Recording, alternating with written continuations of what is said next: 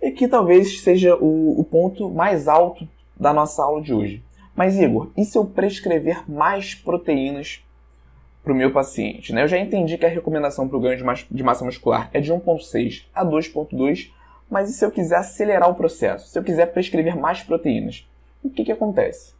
Então, a gente vai aprender agora o efeito muscle full, que é muito bem evidenciado na literatura. Doses de proteínas mais altas não geram mais hipertrofia. É justamente sobre isso que o efeito muscle full fala. Então eu coloquei aqui um meme que eu acho que retrata muito bem isso. Esse meme uma vez eu fiz e postei no meu outro Instagram. Mas eu acho que retrata é, muito bem isso. Nosso corpo ele tem um limite para a síntese proteica. Esse limite é independente da quantidade de aminoácidos que você está ingerindo, da quantidade de proteínas que você está ingerindo.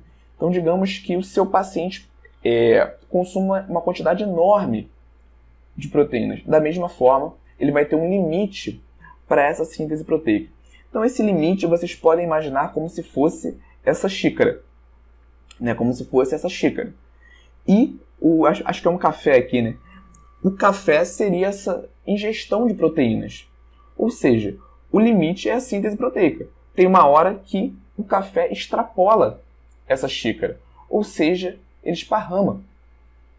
Como que a gente pode comparar isso com o contexto metabólico da síntese proteica? A partir do momento que essa síntese atinge o seu limite, o resto dos aminoácidos serão utilizados para a produção de energia, não vão ser utilizados para a síntese proteica, porque essa síntese tem limite. Então, visualizem dessa forma. A xícara é o limite da síntese proteica e o café são os aminoácidos, né? a ingestão de proteínas. Depois de um tempo, quando esse limite é atingido, esse café vai extrapolar e dessa forma o aminoácido da proteína vai ser desperdiçada, por assim dizer, quando nós estamos pensando em ganho de massa muscular. E aí, Nutri, gostou desse corte? Então não deixe de se cadastrar para receber as nossas aulas completas e gratuitas no YouTube. O link está na descrição desse episódio. Nos vemos lá e até a próxima!